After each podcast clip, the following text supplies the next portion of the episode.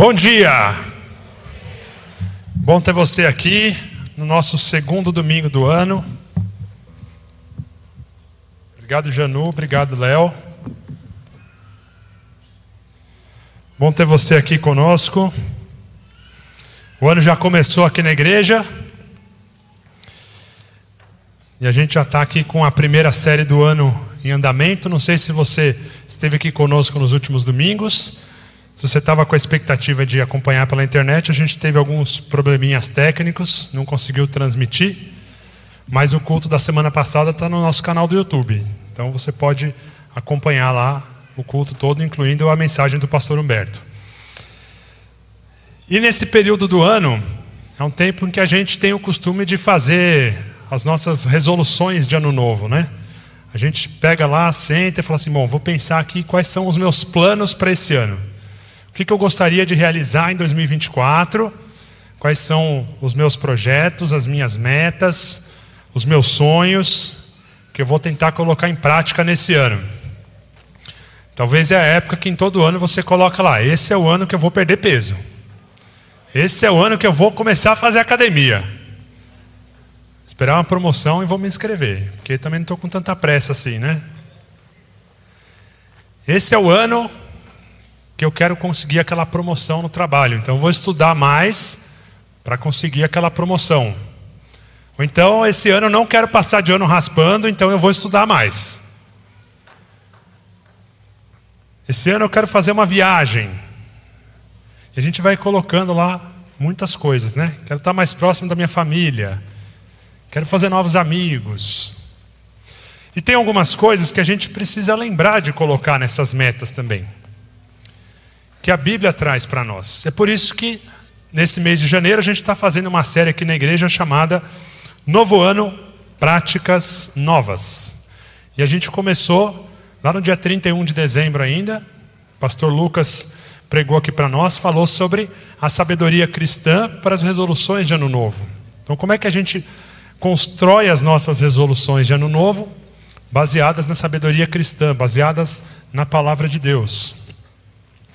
Semana passada, pastor Humberto pregou aqui para nós sobre a prática da oração. Então, a primeira das práticas que a gente precisa ter no nosso ano de 2024, né? Então, a gente vai trabalhando durante esse mês algumas práticas que a gente deve ter para viver a nossa vida cristã, para viver nosso relacionamento com Jesus e que a gente precisa lembrar também de colocar em prática. Né? Algumas coisas talvez você já faça, você tenha bastante o hábito de fazer, outras nem tanto. Então a ideia é a gente refletir aqui juntos, tá? Ah, e a prática que eu quero trazer aqui hoje é a prática da influência. Nós, como cristãos, precisamos influenciar as pessoas que estão ao nosso redor com aquilo que nós recebemos de Cristo. E hoje a gente vê por aí muitos influencers, influencers de todos os tipos. Influenciadores que falam de maquiagem, influenciadores que falam de jogos, influenciadores que falam de moda, influenciadores que falam de carreira, e tem influenciadores de todos os tipos. Mas nós, cristãos, também precisamos ser influenciadores com o que nós vivemos com Deus, com o que nós aprendemos na palavra de Deus. Por isso eu quero ler com você e queria te convidar a abrir a Bíblia comigo, o texto de Mateus, capítulo 5, versos 13 a 16. Mateus 5, 13 a 16.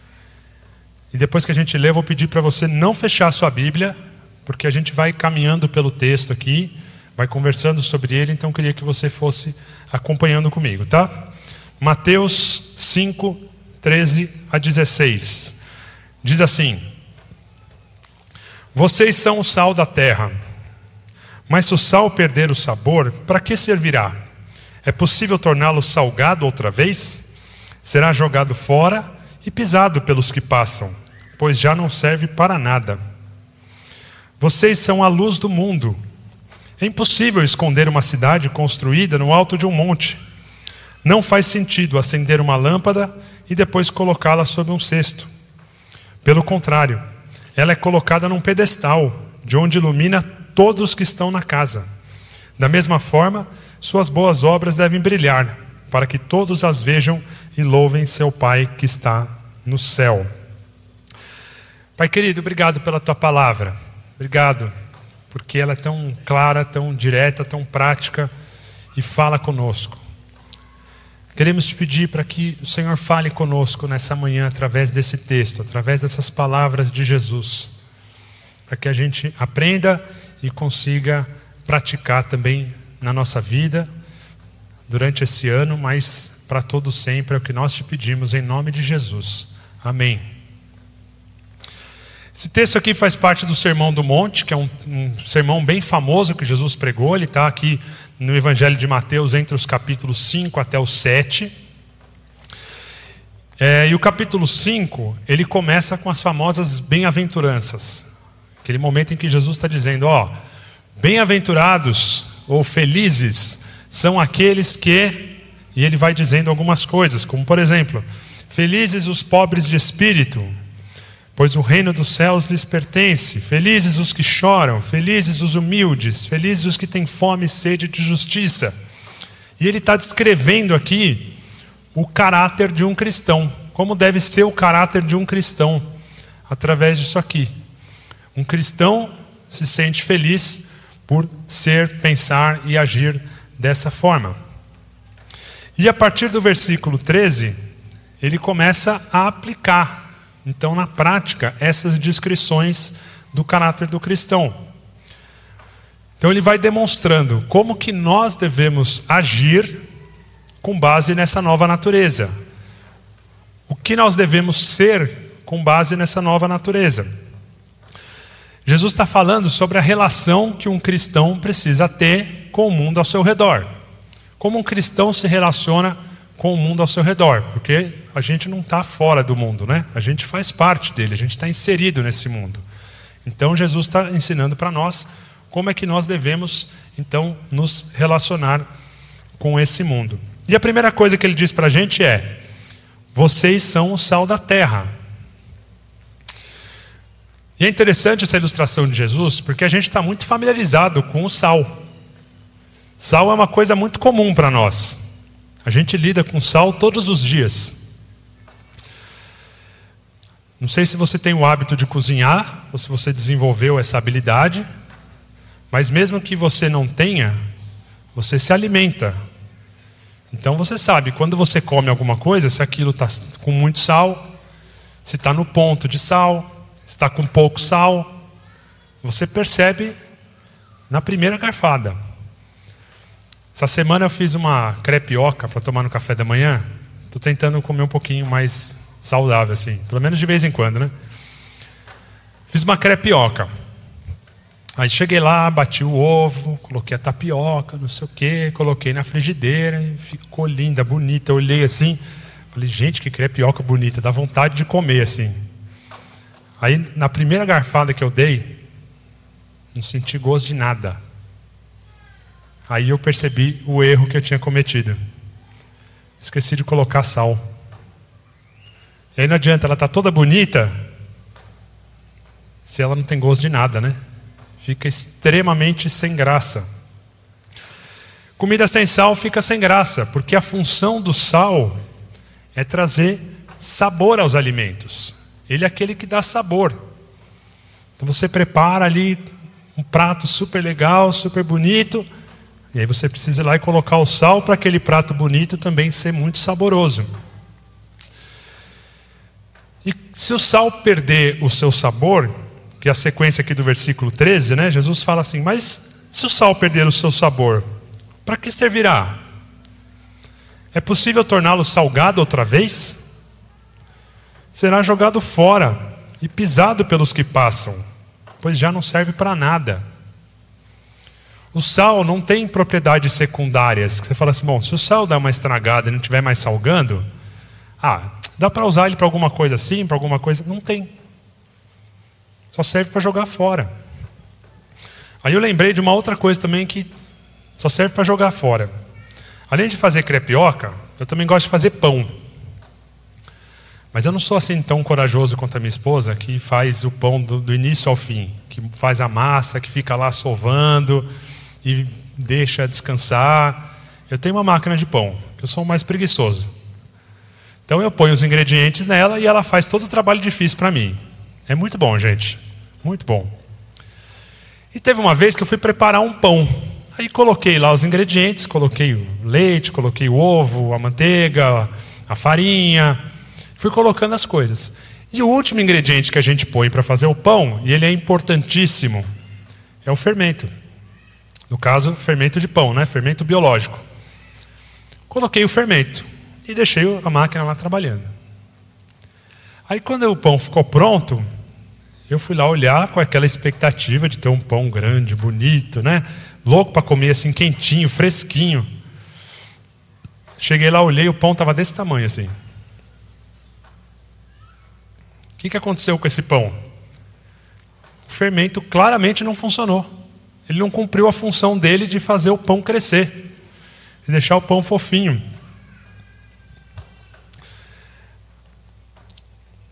Aquele fermento que eu usei tinha passado da data de validade. Aí eu descobri que a data de validade do fermento é extremamente confiável. E quando passa, ele automaticamente para de funcionar. Parece que ele tem um sensor assim, fala: Ó, oh, venceu ontem, hoje eu não vou mais funcionar, tá? O que, que eu fiz com aquele fermento? Joguei fora. Porque eu não tinha o que fazer com ele. Ele não tem outra função senão fazer o pão crescer. E ele tinha cara de fermento, tinha cheiro de fermento, mas ele não funcionava. E a mesma coisa acontece com o sal. Ele tem uma única propriedade. Se ela não, não acontecer, não for colocada em prática, não serve para nada.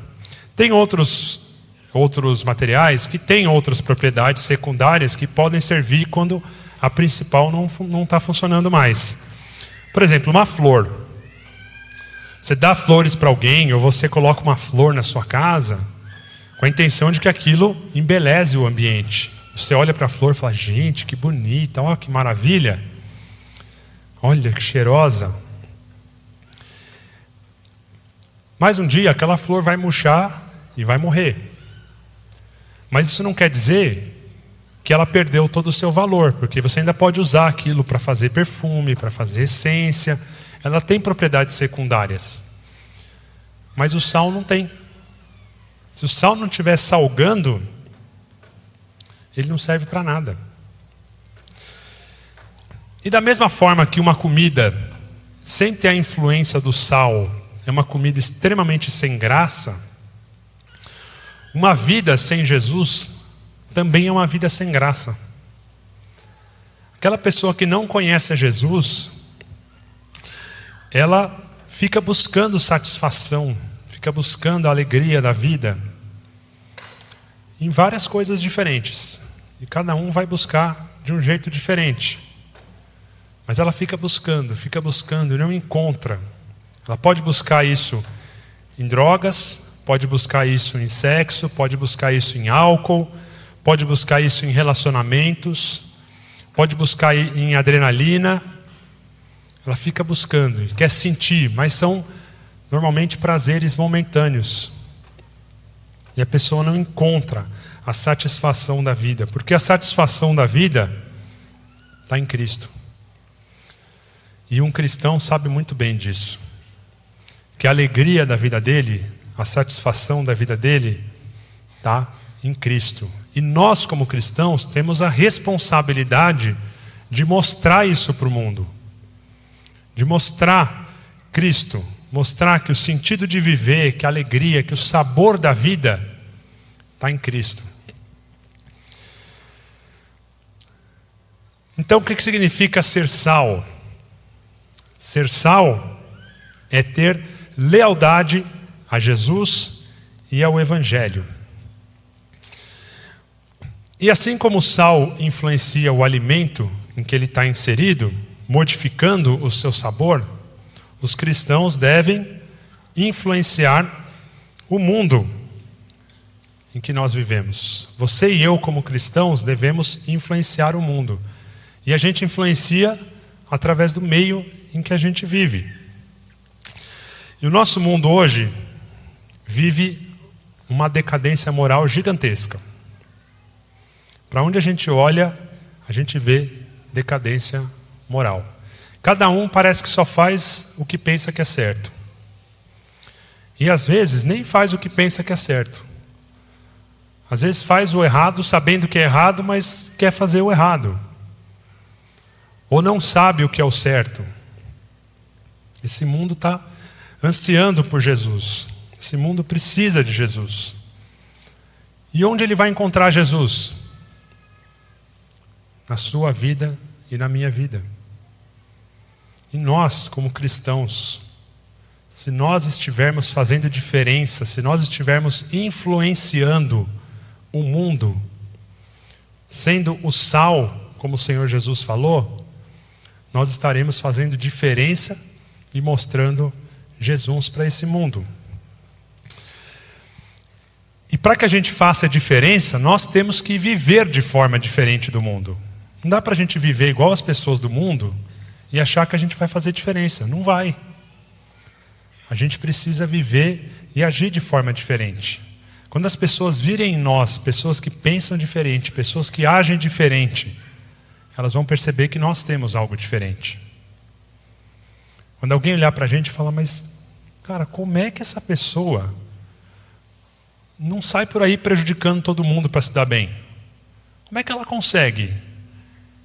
Porque todo mundo, é normal no mundo você prejudicar as pessoas para poder se dar bem e assim você cresce na vida. Mas essa pessoa não faz isso. Ué, como é que ela vive desse jeito? Como é que ela faz para crescer e conseguir o que ela quer sem prejudicar os outros?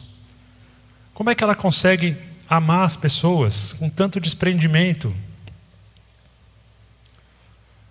Como é que ela consegue dedicar o tempo dela a fazer coisas sem ganhar dinheiro. Essa pessoa vive de uma forma diferente, ela pensa de uma forma diferente.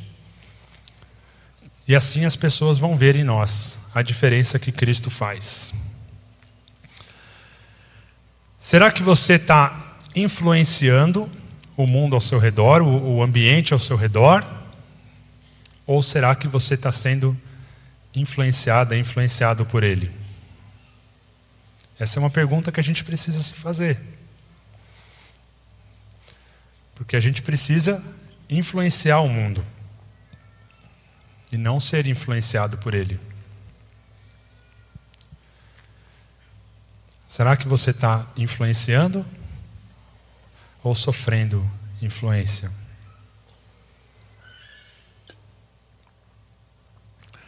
Versículo 14 continua dizendo: vocês são a luz do mundo. E nós só conseguimos ser a luz do mundo por uma razão muito simples. Porque, na verdade, o nosso Senhor é a luz do mundo. Jesus diz lá em João 8,12: Eu sou a luz do mundo. E essa luz habita nos seguidores dele. Então nós só conseguimos ser a luz do mundo porque nós andamos com Jesus porque nós refletimos a luz dele, porque nós somos transmissores da luz dele. Efésios 5:8 diz: Antigamente vocês estavam mergulhados na escuridão, mas agora tem a luz do Senhor. Então nós temos essa luz que é o próprio Senhor.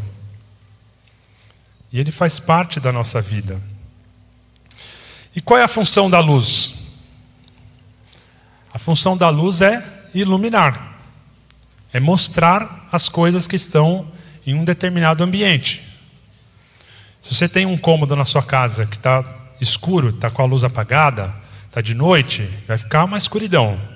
Aí imagina que você está procurando alguma coisa, procurando um livro, procurando um celular, procurando qualquer coisa que você queira procurar.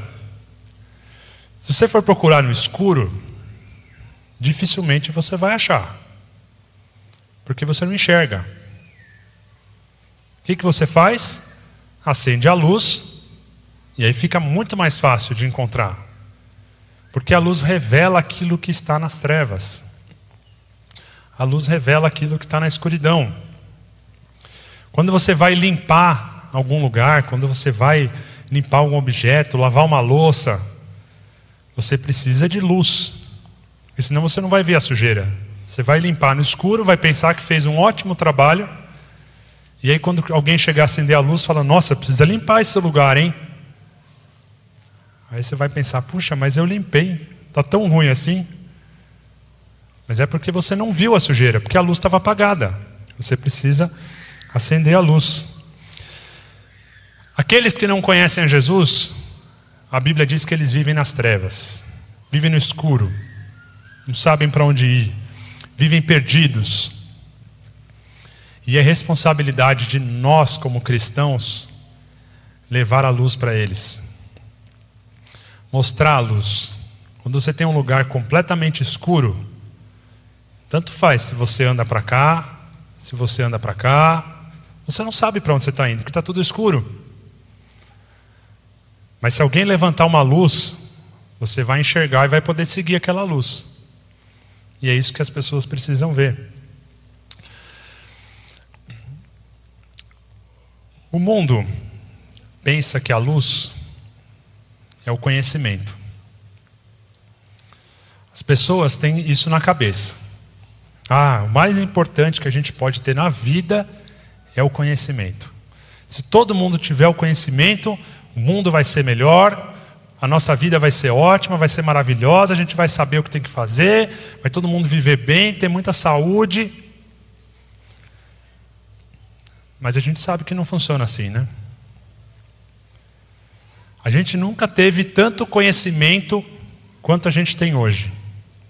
A gente nunca soube tanto sobre tantas coisas como a gente sabe hoje. Mas a gente vê que a vida ainda assim é muito difícil. A gente vive estressado, vive correndo, às vezes não consegue nem organizar a nossa agenda. A gente vê guerras acontecendo pelo mundo e a gente tem muito conhecimento. A gente conhece a natureza como nunca antes. A gente sabe o que fazer para preservar a natureza. Mas a gente faz isso. A gente tem visto recordes de temperatura, chuvas que alagam e destroem lugares, vários desastres naturais, porque a gente não está cuidando da natureza. A gente sabe o que fazer, mas a gente não coloca em prática.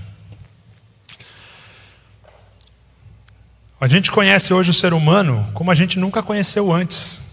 A gente conhece a sua genética. Para para pensar quantas pessoas conheciam sobre genética há 50 anos. Muito pouco. Hoje a gente conhece muito. A gente conhece muito sobre o emocional das pessoas. Hoje a gente dá nome para um monte de doenças que a gente não sabia classificar antigamente. Não sabia, não entendia o que estava acontecendo, não sabia como lidar, não sabia como tratar. A gente conhece, mas elas continuam acontecendo. A gente conhece o cérebro do ser humano muito, sabe o que faz cada parte, sabe como é que ele se desenvolve, o que, que estimula. Mas não quer dizer que a gente coloque isso em prática. A gente sabe que tipo de comida faz bem ou faz mal. Você sabe, por exemplo, que batata frita faz mal. Mas isso faz você parar de comer? Não faz, né? E pior que às vezes a gente ainda come assim, come e fala, ai, esse negócio faz um mal, mas é tão bom.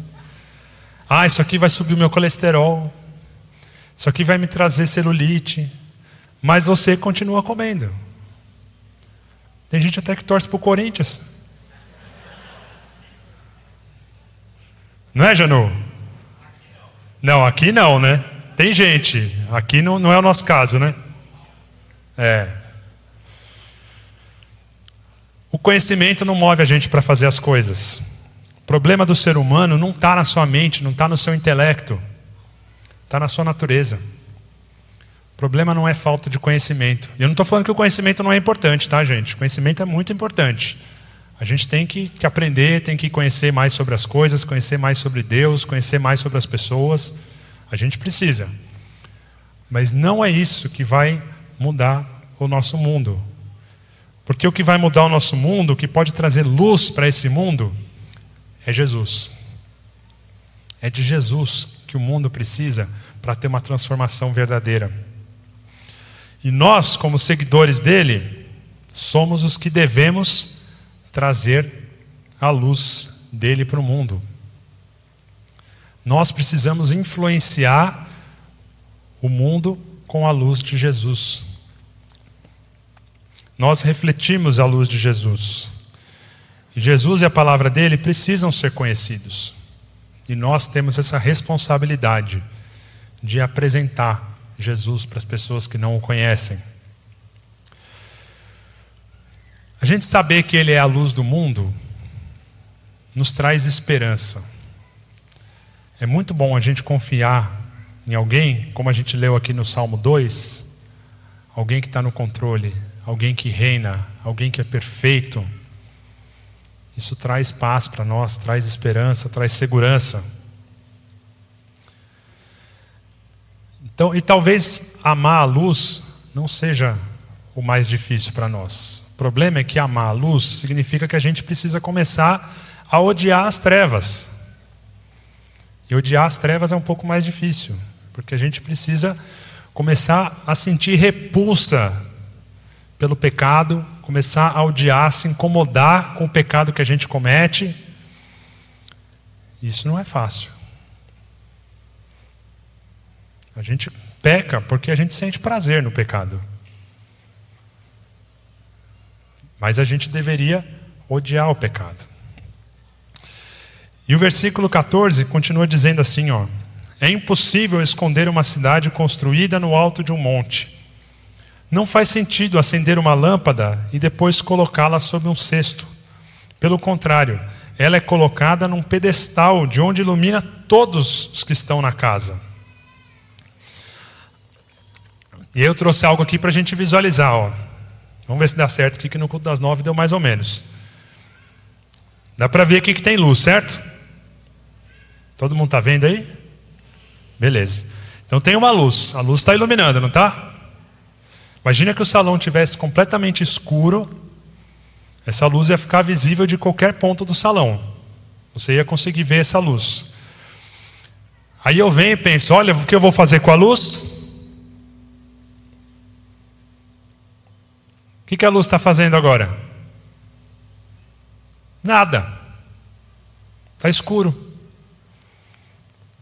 Eu estou escondendo a luz, não estou deixando a luz cumprir o seu papel.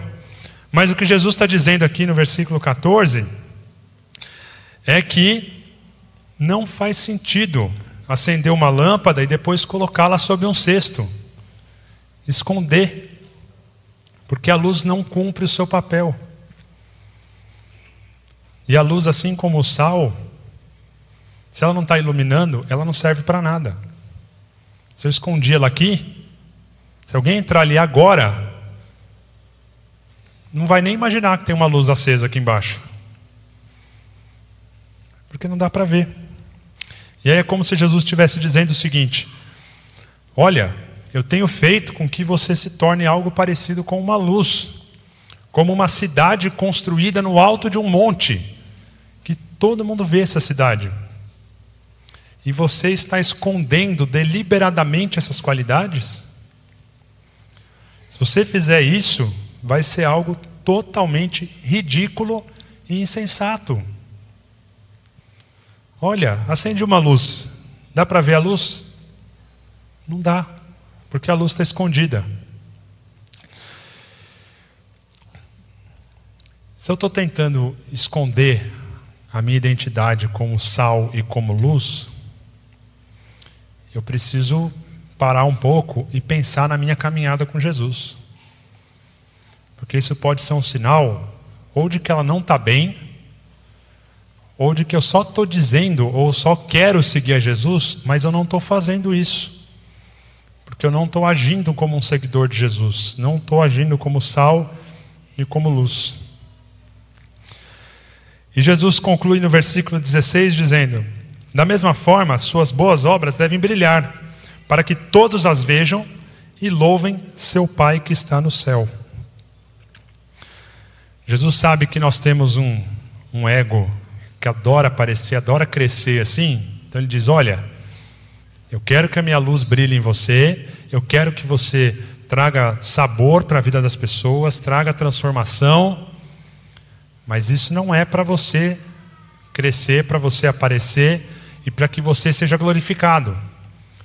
Isso é para que Deus seja glorificado. É para que o Pai seja glorificado, para que quando as pessoas virem que você é diferente, que você age diferente, que você pensa diferente e que você tem algo diferente em você, elas louvem a Deus, em vez de louvarem a você. Que elas percebam que esse diferente é o Senhor, é Deus. E como que a gente pode fazer isso no nosso dia a dia? Vou dar aqui alguns exemplos práticos para você refletir. Nós precisamos agir de forma diferente do mundo, nós precisamos agir de forma diferente do que o senso comum diz. Quando você dirige numa rua, numa avenida, numa estrada, ali tem um limite de velocidade, certo? Aquilo ali é a regra daquele lugar, daquela rua, daquela estrada. O senso comum diz para a gente: olha, você não precisa seguir o limite de velocidade. Você pode andar na velocidade que você quiser. Aí, na hora que você encontrar com o radar, você diminui a velocidade para não tomar uma multa e depois você volta a andar na velocidade que você queria. Mas um seguidor de Jesus sabe que as regras estão aí para serem cumpridas e elas existem por uma razão. Aquilo está ali para a segurança das pessoas. Se cada um andar na velocidade que quiser, aquilo vai virar uma bagunça, vai ter um monte de acidente. Então, ó, gente precisa respeitar até aqui, ó. Daqui para cima se torna inseguro. Então, a gente precisa respeitar. O senso comum diz que quando você vai fechar algum tipo de negócio para sua empresa, você vai contratar um fornecedor, algo assim, você não precisa contratar aquele que é o melhor para sua empresa, que vai trazer o maior benefício para sua empresa. Se algum for o mais caro ou não tiver a mesma qualidade, te oferecer uma vantagem por fora, te oferecer um dinheiro, um presente, falar, ah, eu te dou um brinde, eu deixo você participar do meu negócio aqui de graça, traz sua família. O senso comum diz para a gente: vá em frente. Se ninguém descobrir, está valendo. Faça, porque você está se dando bem. Afinal, a sua empresa não te reconhece. Quanto tempo que você não recebe um aumento? Você recebe pouco benefício. Aproveita, vai lá e faz. Mais um seguidor de Jesus sabe que deve amar o próximo como a si mesmo, sabe que não deve lesar as pessoas, não deve lesar a empresa que você trabalha. Então, mesmo que você não receba vantagem nenhuma, você vai escolher aquele que é melhor para a empresa. O senso comum diz que está tudo bem você colar numa prova, passar uma cola, copiar uma lição, porque afinal o importante é você atingir a nota que você precisa. Isso aqui não vale só para quem está na escola, vale para a faculdade, vale para pós-graduação, você copiar um trabalho, pegar um trabalho pronto da internet. Está tudo bem, se ninguém descobrir, você conseguiu a nota que você precisava, está tudo certo. Mas um seguidor de Jesus busca ser honesto e agir com honestidade. Fala, esse aqui é o meu trabalho, essa aqui é a minha prova, essa aqui é a minha lição. Fui eu que fiz. Não copiei de ninguém. O senso comum diz que está tudo bem você não declarar tudo no seu imposto de renda. Porque afinal, ele está muito caro, o governo está arrecadando muito. Então, não vou colocar tudo, porque eu vou pagar muito, eu quero pagar um pouco menos. Eu já pago muito imposto. Então eu não vou colocar. Se eu não cair na malha fina, está ótimo. Ou então, quando você vai comprar alguma coisa e vai pedir uma nota fiscal, você pedir para a pessoa, olha, põe um pouquinho mais alto, porque quando eu pedir lá um reembolso, eu vou receber um pouquinho a mais. Não tem problema, todo mundo faz isso. Não é isso que a gente ouve por aí? Mas um seguidor de Jesus deve ser fiel com as suas obrigações, com os seus impostos, mesmo que não concorde com eles. Mas busca ser fiel e cumprir suas obrigações perante o Estado, para que ninguém possa acusá-lo de nada. Muitas vezes a gente vai, algumas vezes, né, a gente vai contratar algum tipo de serviço ou comprar alguma coisa aqui na igreja, algum material para alguma programação. E para tudo que a gente compra aqui, para tudo que a gente faz, a gente precisa de nota fiscal para poder comprovar para onde o dinheiro foi. E algumas vezes acontece de a gente faz as tratativas lá, fala, ó, oh, preciso disso, tal, a pessoa dá o preço, você fala, bom, então vou fazer. E aí você diz, olha, eu vou precisar de uma nota fiscal para a igreja. E aí a resposta que a gente ouve é: ah, com a nota fiscal é um pouco mais caro. Isso é um sinal de que aquela pessoa está querendo sonegar imposto. Fala, ó, eu faço para você mais barato porque eu não vou recolher o imposto que eu teria que pagar. Então eu consigo cobrar menos. Mas se eu precisar, se você me forçar a recolher o imposto, eu vou precisar de cobrar o imposto. Então, normalmente o que a gente diz é: muito obrigado, então eu vou fazer com a outra pessoa ali. Mas eu preciso da nota fiscal, preciso que as coisas sejam feitas da maneira correta. A gente pode falar também sobre a nossa linguagem. Será que a forma como a gente fala, aquilo que a gente fala, mostra que nós somos seguidores de Jesus? O senso comum a gente pode ter uma linguagem que fale um monte de besteira, uma linguagem vulgar, que fale um monte de palavrão, que fale mal das pessoas. Mas um seguidor de Jesus precisa tomar cuidado com a sua linguagem, com aquilo que diz, com a forma como diz. Cuidado para você não falar de Jesus sem que você viva como ele.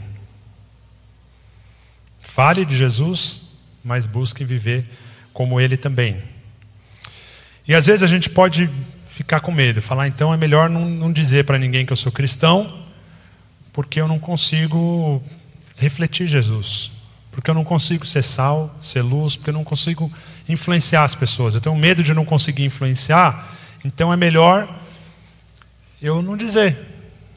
Vou esconder, vou colocar minha luz assim, debaixo da bacia. Mas o que Jesus está dizendo para nós é: você pode e deve dar o seu testemunho, testemunho da sua fé que você possui através do seu exemplo pessoal. Mostre a luz que está em você nos lugares onde Deus te colocou, na sua escola, no seu trabalho, na sua faculdade, com seus amigos, com a sua família, na sua casa a sua vida também mostra que você é um seguidor de Jesus. Eu costumo caminhar com o pessoal preparando para o batismo, e uma das etapas que o pessoal tem que fazer é a elaboração de um testemunho pessoal. E o que eu digo para eles é: escreva o seu testemunho, porque quando você vai dizer para alguém quem é Jesus, é muito mais eficaz você dizer para ele: Ó, oh, vou te mostrar quem é Jesus na minha vida, que Jesus faz por mim, e como eu sou diferente por causa dele, do que só dar uma lista de características de Jesus. É muito mais eficaz. Então nós devemos mostrar Jesus com a nossa vida. Não para que nós sejamos glorificados,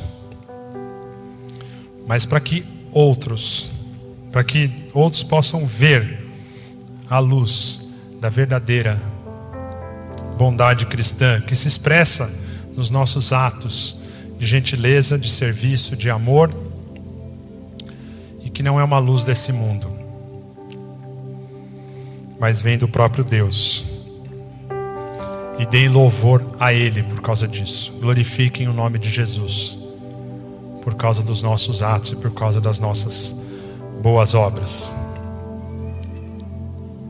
Nós precisamos levar as pessoas a glorificarem a Deus. Queria convidar você a orar comigo, colocando-se diante dele. Porque o desafio é grande. E a música que nós vamos cantar depois de orar, queria que você olhasse para a letra dela como se fosse a sua oração, pedindo a Deus que use a sua vida, que te transforme conforme a palavra dele,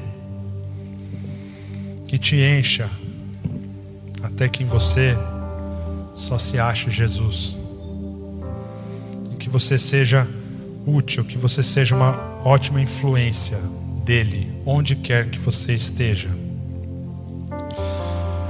Senhor Deus, nós te louvamos porque é um privilégio o Senhor usar as nossas vidas para fazer diferença no mundo, para mostrar a tua luz para aqueles que não te conhecem, para trazer o sabor da vida que só o Senhor pode trazer Mas nós te pedimos para que o Senhor nos capacite com o teu espírito a colocarmos isso em prática. Porque não é fácil.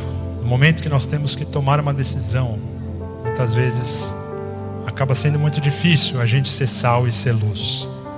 Mas queremos te pedir para que o Senhor esteja conosco, nos capacitando, nos orientando, para que nós consigamos mostrar ao Senhor através das nossas obras, através do nosso modo de pensar. E assim as pessoas glorifiquem o Senhor. Em nome de Jesus. Amém.